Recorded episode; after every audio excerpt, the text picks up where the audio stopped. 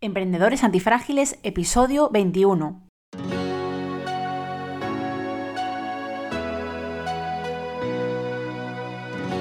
Hola, bienvenidos a un nuevo episodio de Emprendedores Antifrágiles, donde aprenderás cómo hacer crecer tu negocio a través de ejemplos reales de nuestros invitados emprendedores. Sacaremos a la luz la realidad sin edulcorar del emprendimiento y los negocios. Trataremos problemas reales que aparecen a la hora de hacer crecer un negocio, estrategias que no salieron del todo bien y sobre todo aprenderás cómo salir reforzado de estas situaciones y convertirte en un emprendedor antifrágil. Somos Lucía Ortega y Paco Lodeiro, fundadores de la agencia de marketing de crecimiento Ortega y Lodeiro. Si tienes un negocio o quieres emprender, te ayudaremos a crear un sistema de marketing y mejorar tu visibilidad, confianza y conversión a largo plazo. Contacta con nosotros en ortegaylodeiro.com. Hoy nos acompaña Marta Negro. Marta es desarrolladora web y es emprendedora, además de tener gran experiencia en marketing online y video marketing, pero ante todo es una enamorada de los animales. De ahí que su proyecto vocacional sea Help the Dog Fly, una plataforma que conecta perros en adopción con viajeros que pueden llevarle como compañeros de avión hacia su nuevo hogar. Actualmente trabaja en el Departamento de Aplicaciones y Tecnología de la Universidad de Edimburgo y además está montando un food truck de brunch vegetarianos. Pero su objetivo vital sería impulsar esta plataforma para que sea exitosa y convertirla en su trabajo a tiempo completo. Ahora nos contará más de todo ello. Bienvenida, Marta. Hola, muy buenas. Un placer tenerte con nosotros, Marta. Ya estuvimos hablando un poco fuera de micro, todo lo que estás trabajando y estamos deseando conocer, pero creo que antes de nada, y para que nuestros oyentes te conozcan, nos gustaría conocer, que nos cuentes, ¿por qué empezaste a emprender? Bueno, yo siempre he sido muy inquieta y siempre me ha gustado aprender de todo lo que veía a mi alrededor, ¿no? Empecé desde con páginas web o blogs porque los leía y dije, pues yo quiero probar a hacerlo, ¿no? Entonces era un poco culo veo, culo quiero y así empecé pues a meterme en el mundillo de los negocios e intentar pues sacar algo adelante, la verdad. Qué guay. Y ahora que sí que eres emprendedora, aunque ya hemos contado que también compaginas con otro trabajo, pero lo que es tu faceta de emprendimiento, cuéntanos cómo es cómo te organizas. Como bien dices, trabajo para la Universidad de Edimburgo, son unas prácticas remuneradas. Yo soy licenciada en Ciencias del Deporte, que estudié en, Sevilla, pero cuando llegué aquí a Escocia decidí hacer un cambio de carrera y empecé a estudiar diseño y desarrollo web. Así que aquí te dan opción de trabajar durante un año como si fuese un trabajo normal, cobrando, y así consigo pues también sobrevivir. Y además, como hay flexibilidad en este tipo de trabajos a nivel online, me permite pues compaginar todos estos proyectos que tengo en marcha. Entonces, mi día a día comienza siempre haciendo todas las tareas que tengo para mi trabajo, para la universidad, y más o menos a partir de las 11 de la mañana, como que me quedo un poco más libre y lo dedico para hacer todas las tareas, ya sea de páginas web, diseños, estudios de mercado para siguientes proyectos, etcétera, etcétera. ¿Y nos puedes contar cómo fueron tus inicios como emprendedora? Sobre todo nos interesan los principales obstáculos que encontraste en tu camino y cómo los evitaste o cómo los sigues intentando evitar. Pues cuando yo empecé fue hace ya muchos años. Fue un momento en el que había muchísima información en Internet. De hecho, demasiada. Yo creo que uno de los problemas que podemos encontrar ahora mismo es que no sabes si la información que estás leyendo es, digamos, la correcta o no. Entonces te toca estar, contrastar información. Y además fue una época en la que había muchísimo vendehumo. Era esa época en la que salían todos a solucionarte la vida, te atacaban con marketing muy agresivo de la forma en la cual pues te creías que todo era muy fácil, ¿no? Entonces, para mí esos errores fue caer en pensar que todo iba a ser un camino de rosas y simplemente era abrir una página web y ya estaba, ¿no? Eh, todo se aprende de la experiencia, obviamente, y con el paso del tiempo pues ya aprendes a, saber cuál es la información de valor y sobre todo mucho ensayo de error. Es de la forma en la que más yo creo que se puede aprender, ¿no? Es decir, que tu problema fue también en parte de visibilidad. O sea, lanzabas tu proyecto y no llegabas a la gente. Sí, yo creo que ese es un problema cuando todo el mundo empieza, es, es, bastante fácil caer en él, ¿no? Uno piensa que cuando abres un blog, bueno, al principio no te va a ver mucha gente, pero como que se va a hacer viral muy rápido. Y luego con el paso del tiempo entiendes primero que tienes que crear una marca fuerte, que tienes que tener tus valores, crear una estrategia de comunicación, buscar los canales que correspondan con tu cliente ideal, todo ese tipo de cosas es algo que yo aprendí ya al cabo de bastante tiempo de chocarme contra la pared y de muchos proyectos, no les quiero llamar fracaso porque creo que de todos los proyectos se aprende, pero digamos proyectos que se han quedado atrás.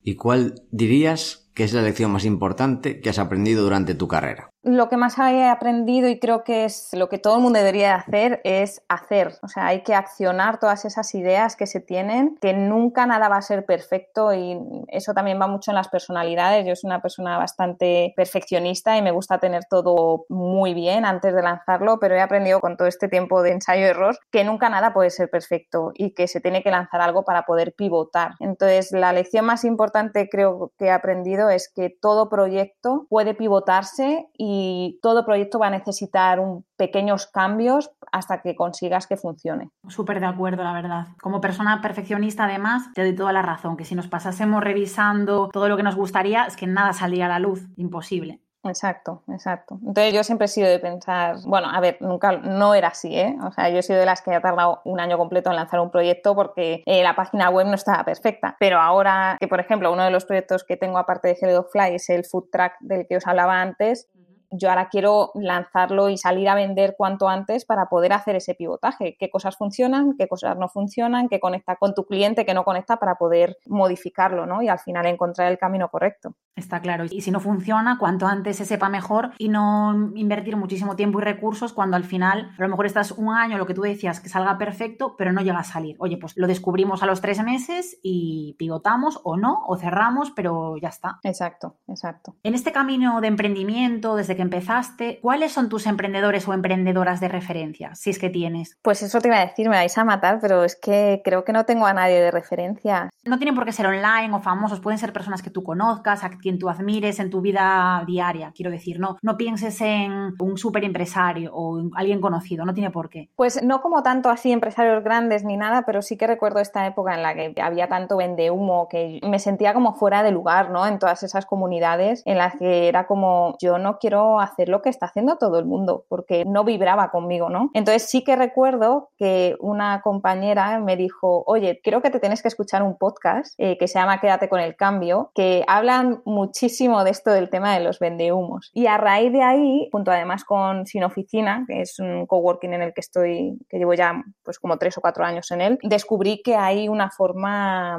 no nueva, pero una forma que vibraba más conmigo de hacer las cosas, ¿no? De emprendedores realmente que, eran fieles a sus valores, que siento que hacen las cosas bien, ¿no? Y no de esa forma como la que catalogamos de vendehumos. Entonces, eso sí que fue un punto de inflexión en todo el mundo que tenía a mi alrededor, que fue como pasé de sentirme como la que no estaba dentro de ese círculo, dentro de esos vendehumos, a decir, oye, pues al final a lo mejor no soy la rara, ¿no? Creo que hay más gente que intenta hacer las cosas bien hechas. Entonces, creo que para mí eso sí que fue un punto de inflexión. Qué bueno, decir que Lucía y yo también formamos parte de Sin Oficina y a todos los que nos están escuchando, que emprendan online, les recomendamos echarle un vistazo a la comunidad porque está muy bien. Sí, ya han pasado varios en oficiners, además, varios y varias. Sí. Tendríamos que hacer la, la, cuenta, ¿eh? Porque ya somos unos cuantos por aquí. Cierto. Y también Álvaro, de Quédate con el cambio. También. Bueno, pues después de este tema de emprendedores de referencia, nos gustaría saber cuáles son las herramientas que consideras imprescindibles en tu día a día como emprendedora. Jo, pues yo soy muy simple, ¿eh? pero la herramienta que utilizo diariamente es Google Calendar. Me encanta saber organizado todo lo que hago cada día y saber mi disponibilidad de tiempos y demás es algo que utilizo a diario. Sí que también con proyectos compartidos como es Hell the Dogfly utilizamos Trello para mandarnos tareas y, y ver qué tareas están en proceso, cuáles ya hemos completado entonces, para trabajar en equipo me gusta Trello, pero a nivel individual para organizarme me escribo notas, me escribo recordatorios, todo con Google Calendar. Yo soy muy fan también, debo decir, y cada vez más. Al principio solo era para control, pero cada vez lo utilizo de una manera más interactiva, como tú dices, de tareas, autollamadas, recordatorios. Yo creo que tiene muchísimo potencial, más allá de un calendario. Organizarte con terceros también para hacer reuniones, porque está coordinado con Google Meet está integrado. O sea que sí, una muy buena herramienta y 100% gratuita. Exactamente, que siempre como buen emprendedor hay que intentar minimizar los gastos.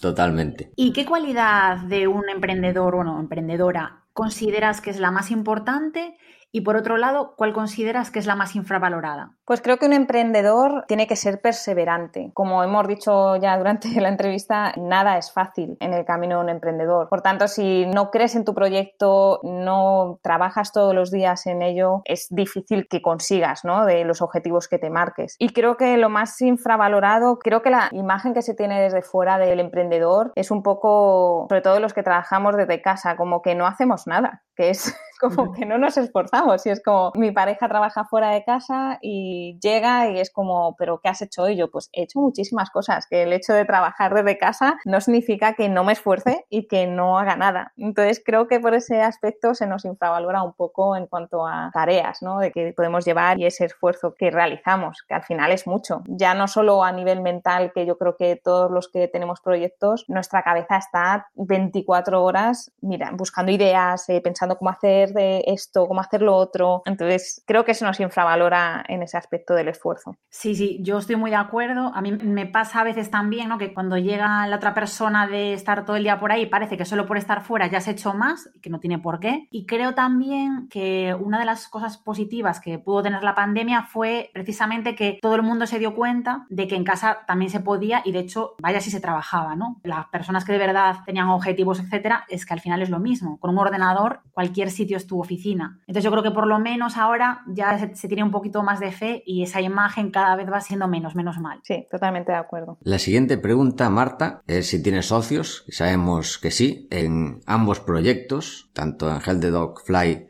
como en el, el Food Track. Y la pregunta es, ¿por qué y cómo os organizáis? Sea, más allá de la herramienta, que como comentas es Trello, ¿cómo os organizáis entre vosotros? Vale, yo creo que difiere mucho de los proyectos. En el caso de Hell the Dog Fly, os pongo un poquito de contexto, es una idea que yo tuve a raíz de adoptar una perrita en Tailandia. Yo estaba viajando por el mundo y estaba haciendo voluntariado en un refugio con más de 500 perros y yo siempre digo que la perrita me eligió porque es la que se acercó a mí porque estaba herida y bueno, pues hay una historia tal. Al final decidí adoptarla y fue una odisea traérmela a Europa. Era época de coronavirus y además por papeleo.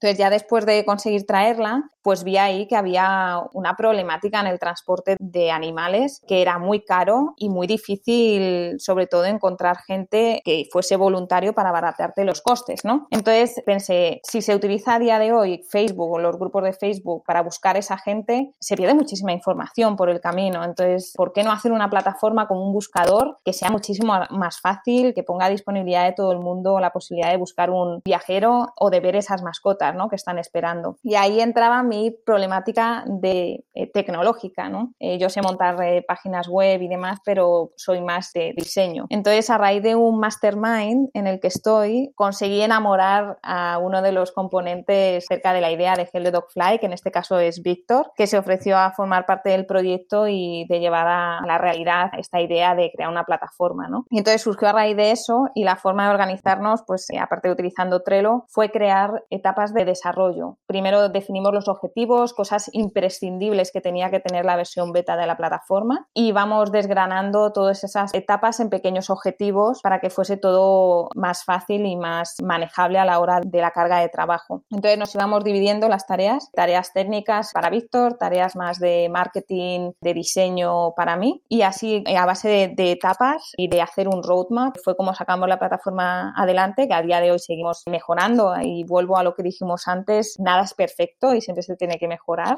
pero decidimos lanzar y en cuestión de como de unos 10, 11 meses lanzamos una versión beta en la cual entraron como unas 100 personas para testearla y de a raíz de ahí pues conseguimos feedback y fuimos mejorándola y hasta día de hoy que ya tenemos 450 usuarios y bueno y seguimos recibiendo feedbacks y seguimos añadiendo cosas en ese roadmap para ir cumpliendo y mejorando la plataforma con el paso del tiempo.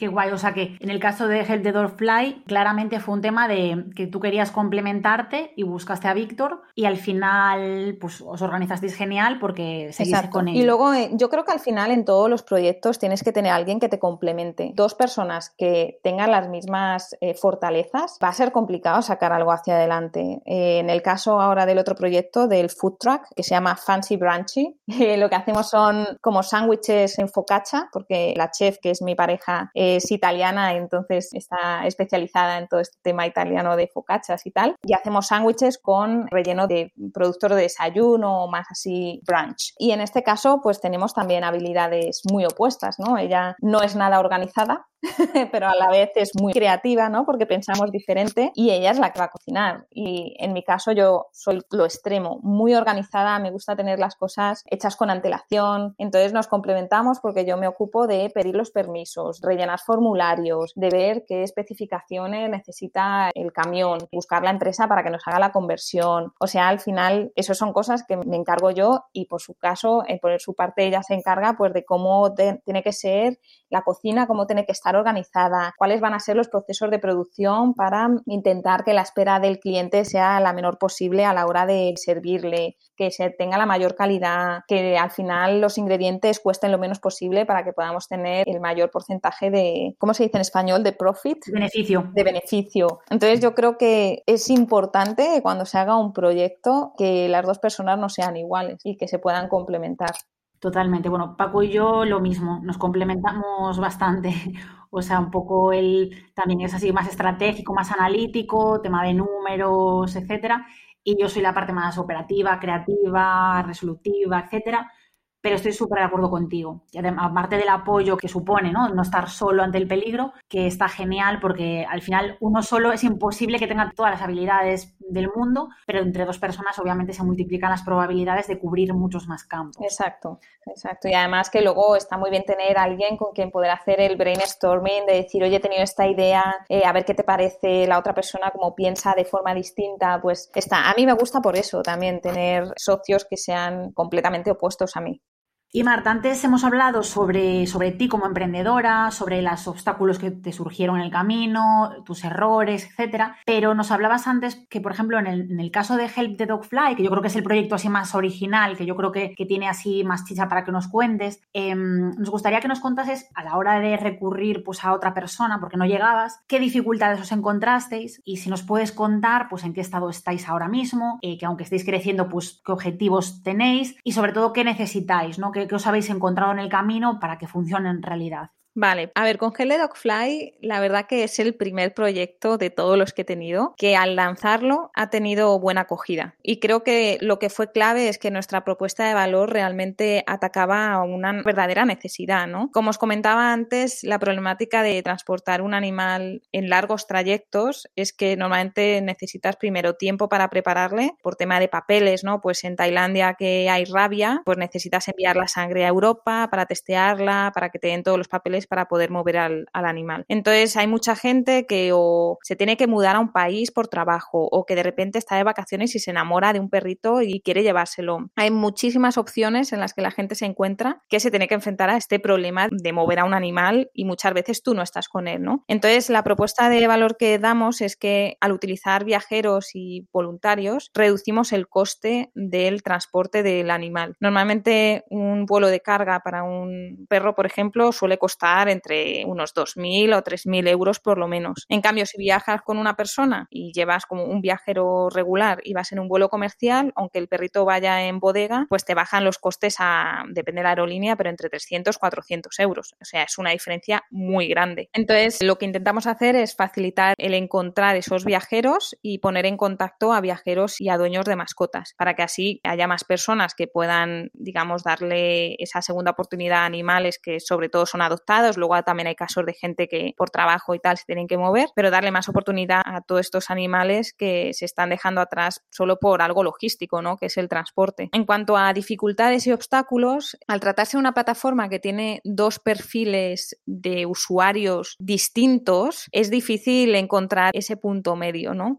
Por un lado tenemos el perfil de los viajeros, que hay que convencerles, explicarles en qué consiste un voluntario de vuelo, que el 80% de los viajeros no conocen ese concepto de voluntario de, vuelo. De hecho, yo soy viajera, he estado viajando sola durante meses y yo nunca había escuchado ese concepto ¿no? de voluntario de vuelo y no, lo, no me encontré frente a ello hasta que no adopté a mi perrita. Entonces, tenemos por un lado que educar a esos viajeros y explicarles la labor que pueden hacer cuando están yéndose de vacaciones y viajando. Y por otro lado, tenemos a los dueños de las mascotas que tenemos también que atraerles y decirles, oye, aquí hay una plataforma en la que podéis encontrar viajeros para que os ayuden a mover a vuestras mascotas Entonces está esa dificultad de tener dobles perfiles de captación. La forma en la que hemos intentado solucionarlo es, hemos puesto en, una balanza cuál es nuestro perfil, qué más valor le estamos dando, qué más valor tiene para nosotros. Y en este caso son los viajeros. Hay muchas plataformas y de asociaciones y tal que siempre publican a los perros que tienen la necesidad o que necesitan adoptarse, pero hay muy pocas plataformas, casi por no decir ninguna, que se basa principalmente en atraer a los viajeros para que se ofrezcan como voluntarios de vuelo. Entonces es lo que hemos hecho. De hecho, ahora estamos testeando varias, estamos haciendo un test AB de, de homes para ver cuál capta mejor la atención de los viajeros y cuál tiene más conversión, pero básicamente nos hemos basado en darle mucha más prioridad a esos, a captar esos viajeros, porque ya más adelante creemos que si tenemos una base de datos de viajeros bastante amplia, al final el boca a boca de Pet Parents va a lograr que atraigamos también ese otro perfil, ¿no? Y luego otra dificultad que estamos encontrando a día de hoy es la visibilidad. El sistema de modelo de negocio, digamos, que nosotros vamos a intentar, por un lado es eh, llevándonos una comisión, bueno, claro, porque hay una importante que no he contado. Y es que normalmente los dueños de las mascotas, como se están ahorrando tanto dinero o porque es tan difícil encontrar un voluntario de vuelo, ofrecen una recompensa económica al viajero. Es decir, que además el viajero de estar haciendo algo bueno, se está ahorrando una parte de su trayecto. Hemos visto que de media más o menos se suelen ofrecer unos 200 euros eh, de recompensa, con lo cual un porcentaje de esa recompensa es la que vamos a buscar que se quede en la plataforma, más que nada sostenerla y poder cubrir gastos. Entonces nosotros tenemos que trabajar por volumen y el problema actual que tenemos es la visibilidad y el poder llegar a tanta gente, ¿no? Para que no sea rentable. Perdona que te interrumpa, porque justo era otra pregunta que te queríamos hacer, exactamente porque así contado queda guay, o sea, queda muy bonito, queda súper inspirador, ¿no? Pero claro, la pregunta del millón es cómo es el modelo de negocio, cómo resulta sostenible, porque por un lado nos comentas para los viajeros si es sostenible porque obtienen algún tipo de recompensa, bueno, más allá de, de la emocional y la satisfacción de ayudar a un animal a encontrarse con su familia, pero claro, para vosotros como plataforma, ¿tenéis ahora mismo algún tipo de patrocinio o tenéis mecenas? Cómo gestionáis o os pagan, es decir, el tema de los viajeros os pagan por registro, cómo lo tenéis ahora montado para por lo menos cubrir costes y, bueno, evidentemente ser rentables en la medida de lo posible. Pues ahora mismo rentables no somos, ya te lo adelanto. Pero bueno, no es muy caro llevar a cabo esta plataforma por varias razones. Primero porque toda, digamos, la mano de obra y todo el trabajo lo hacemos tanto Víctor como yo. Entonces, al final estamos pagando con nuestro tiempo la mayor parte de las veces. Ahora sí que es cierto que después de haber ganado un par de premios que hemos ganado y tenemos algo de dinerillo eh, ahorrado, sí que estamos pagando a una persona para que nos ayude en redes sociales, para quitarme a mí también tarea y no tener que estar con las redes sociales, que eso es otro trabajo a tiempo completo, y poder dedicarme a otras formas ¿no? de buscar esos ingresos. Lo hemos intentado a través de patrocinadores, eh, hemos tenido varias reuniones con empresas para que nos patrocinen, hemos llegado a buenos términos con alguna, pero por el momento no se ha llegado a, hacer ese intercambio monetario, digamos. Pero sí que es una de las opciones que tenemos, intentar buscar patrocinadores que vayan en línea con nuestros valores de proyecto y que nos apoyen de esa forma. Y la otra será, pues como he comentado, llevándonos un porcentaje de todos los viajes satisfactorios que se lleven a cabo. La idea en un futuro sería implementar un sistema de pago interno en la plataforma. Yo me lo imagino como si fuese un poco tipo Uber, que el dueño de la mascota pues pone la cantidad que desea entregar al viajero y en el momento que recibe la mascota como que el dueño puede liberar ese dinero para enviárselo al viajero y pues obviamente de ahí nos quedaremos un porcentaje de ese coste. Pero bueno, todo se andará. Al final, como todo proyecto, va poco a poco y vamos siempre probando y haciendo ensayo y error y viendo pues qué cosas funcionan, cuáles no y sabemos que en algún momento vamos a tocar una tecla que sea la que nos haga dar ese salto. Eh, al hilo de esto, tengo que decir que yo ya conocí a Marta, coincidimos a raíz de una mentoría que yo hice con Joan Boluda, entonces yo sí que conocía el proyecto y recuerdo que en su día habíamos hablado de mm, lo que a lo mejor podría estar bien pues a lo mejor contactar con algún influencer o algo así. ¿Habéis explorado esto? ¿Os gustaría, no? ¿O a quién querríais, con quién podríais o querríais aliaros?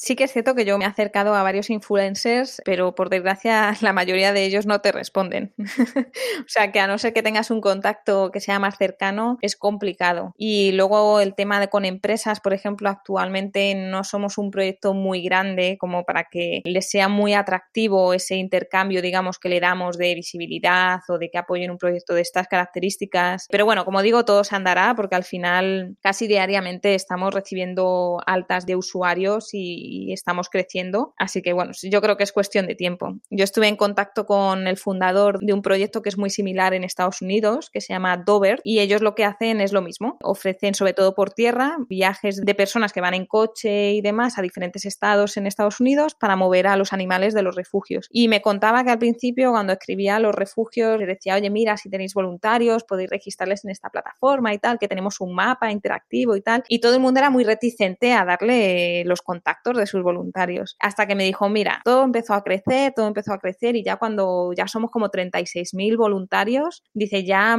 muchos de ellos ni siquiera pueden ayudar a mascotas porque hay más voluntarios que mascotas, por suerte también. Y al final cuando creces son esos refugios, son esas marcas las que se acercan a ti. Así que yo creo que es todo cuestión de tiempo.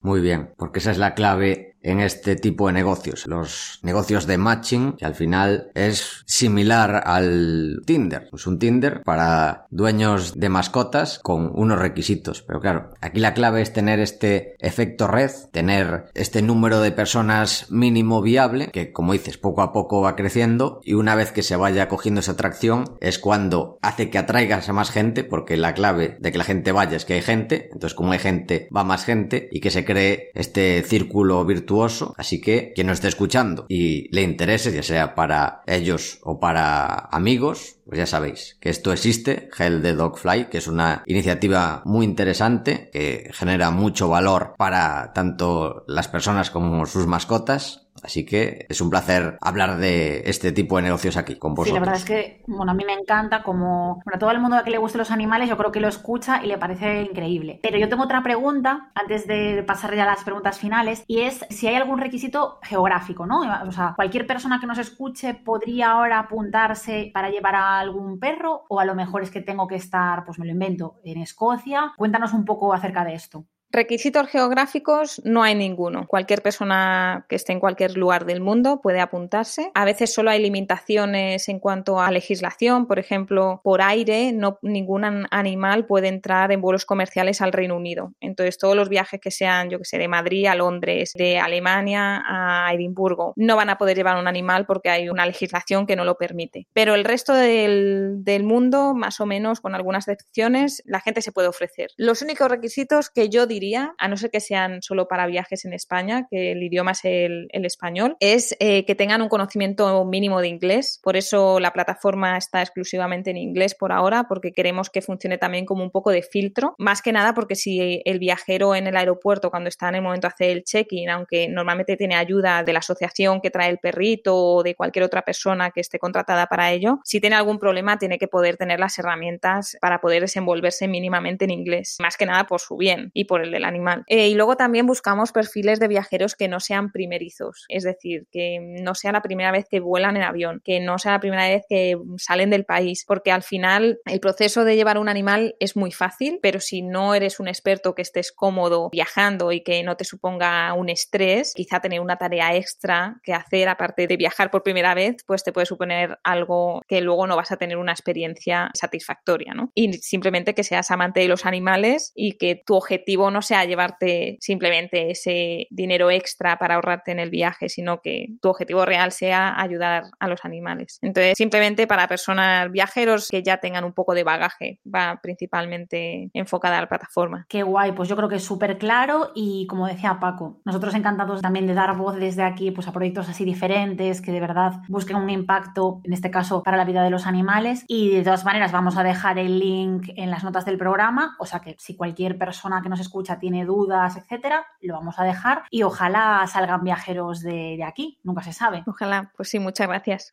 Y bueno, por continuar con la entrevista, Marta, y para conocerte un poquito más, te vamos a hacer ahora las preguntas finales que le llamamos, que mm, te vamos a decir categorías, ¿no? Y tú nos tienes que decir tu preferencia. Vale. Empezamos por un deportista o equipo histórico de cualquier deporte. Yo soy mucho de baloncesto, entonces me quedaría o bien con Laia Palau, que creo que ha sido una referente y ha abierto mucho el mundo del baloncesto femenino, o bueno, Calderón, que ha sido un mítico en el equipo español también un artista de cualquier tipo que te inspire empresarialmente? Pues ahí me pilláis, porque la verdad es que no lo sé. No sería de estas personas que vea como, yo que sé, a Elon Musk como un referente o algo así, la verdad. Entonces, eh, no sé, es que no. Sí que me fijo mucho más que de artistas y tal, me fijo mucho de otras empresas que me gustan como lo están haciendo. Ya sea el caso de Eura, que es este producto que crea pollo para veganos. Eh, fue una empresa que, de hecho, cuando salieron para hacer un crowdfunding, el crowd equity, yo no había probado el producto de Eura, pero me había gustado tanto el marketing que habían hecho por las redes sociales que yo participé sin haber probado el producto. Entonces, este tipo de empresas yo creo que hacen muy bien las cosas y para mí sí que son referentes de cómo se debe comunicar, sobre todo.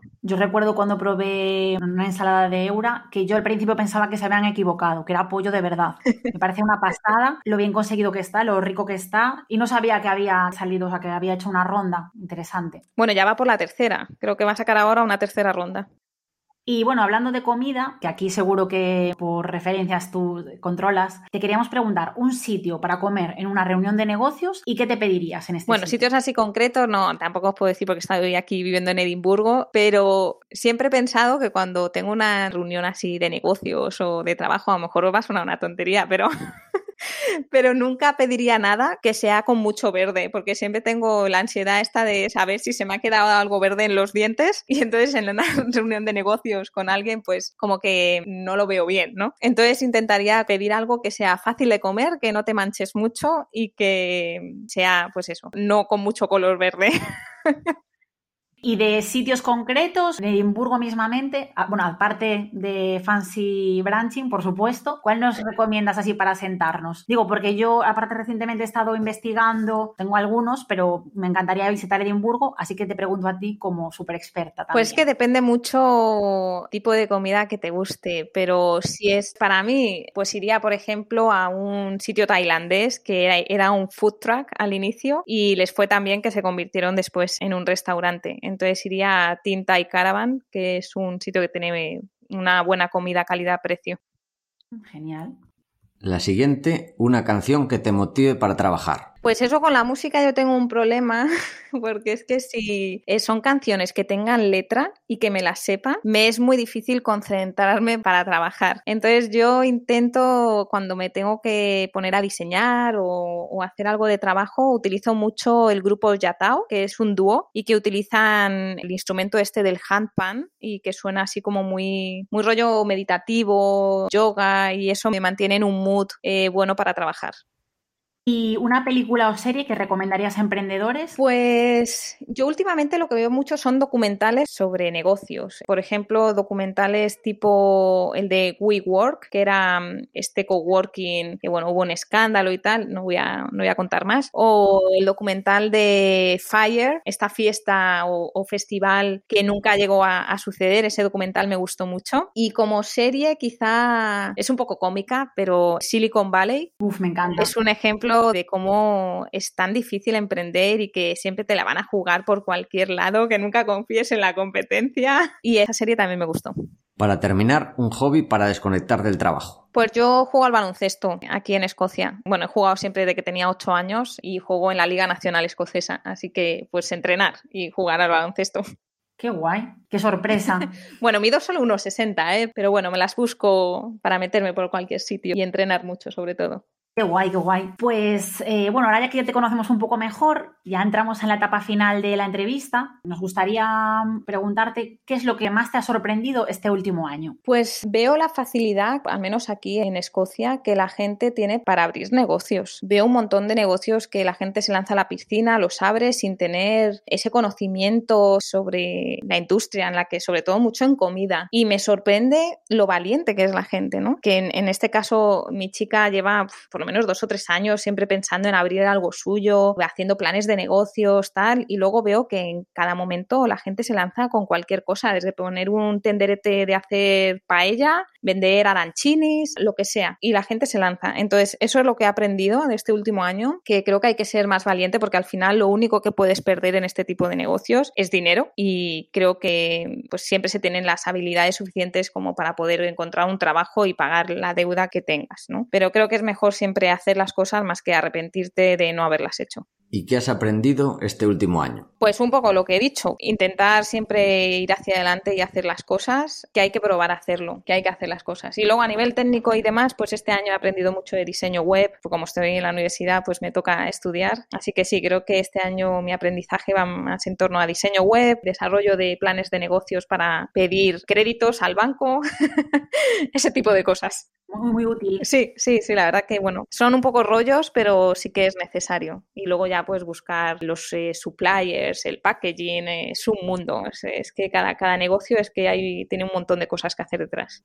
¿Y qué estás intentando aprender en estos momentos o en el futuro próximo? Actualmente estoy leyendo mucho cómo realizar, por ejemplo, una estrategia de comunicación efectiva. Creo que eso es útil en cualquier tipo de negocio. Una de las cosas que he estado leyendo es que hay muchas generaciones, ya sean sobre todo millennials, que están dispuestos a pagar incluso un poco más caro por un producto si la marca que están comprando tiene unos valores claros. Entonces creo que es muy importante primero tener unos valores claros en cualquier proyecto y luego ser capaz de comunicar mediante la plataforma forma que más se adecue para tus clientes, ya sea redes sociales o la página web o incluso eh, a nivel físico si es un local. Creo que eso es algo muy importante y que no he aplicado en proyectos anteriores y creo que a día de hoy tengo que trabajar en ello para, sobre todo para Hell y el proyecto del food truck de Fancy Branchy.